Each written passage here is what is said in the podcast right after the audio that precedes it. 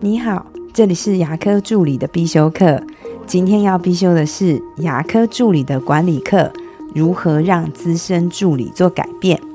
今天是要回答一位医师的问题。他说他的诊所现在是开业第四年，那有一批资深的助理从开业的时候就跟着诊所到现在。现在呢，诊所做越来越大了，所以要开第二间。这时候需要我们资深的助理把很多流程都要规范下来，要写下来。但是资深助理就觉得这样做好麻烦哦，就会推脱说：“我很忙啦，我不会做啊，啊，做这要干嘛？都在我脑袋里啦。”啊，医师只有一位，又不晓得要怎么跟这几位资深助理做沟通。遇到这种情况，该怎么办才好呢？我建议呢，这个时候可以带助理去参观比较有规模的诊所，看看别的诊所是怎么管理的，或是让助理去学习，也可以找内训讲师来上课。资深助理呢，他算是很了解诊所，也非常有经验，但是也有可能会因为太熟悉现在的工作而害怕改变，或是认为我根本不需要改变，这样的改变只是在自找麻烦而已。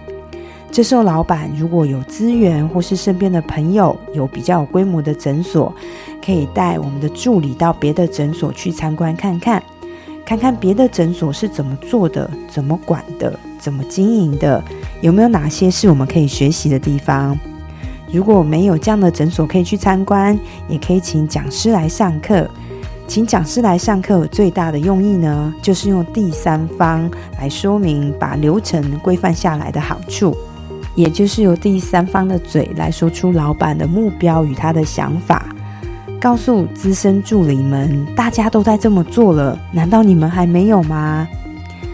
我会建议平时就要把助理团队打造成一个学习型的团队，因为多学习呢，它就可以让我们眼界大开，也可以打破我们在僵化的思维。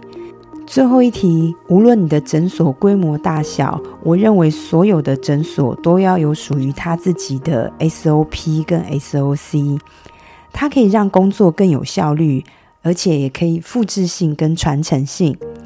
在诊所训练新手助理上手，一直是一个很头痛的问题。如果新人进来又没有在 SOP、SOC 的指引之下，新人呢就会很快就阵亡了。而新人待不住，资深助理也会变得懒得教。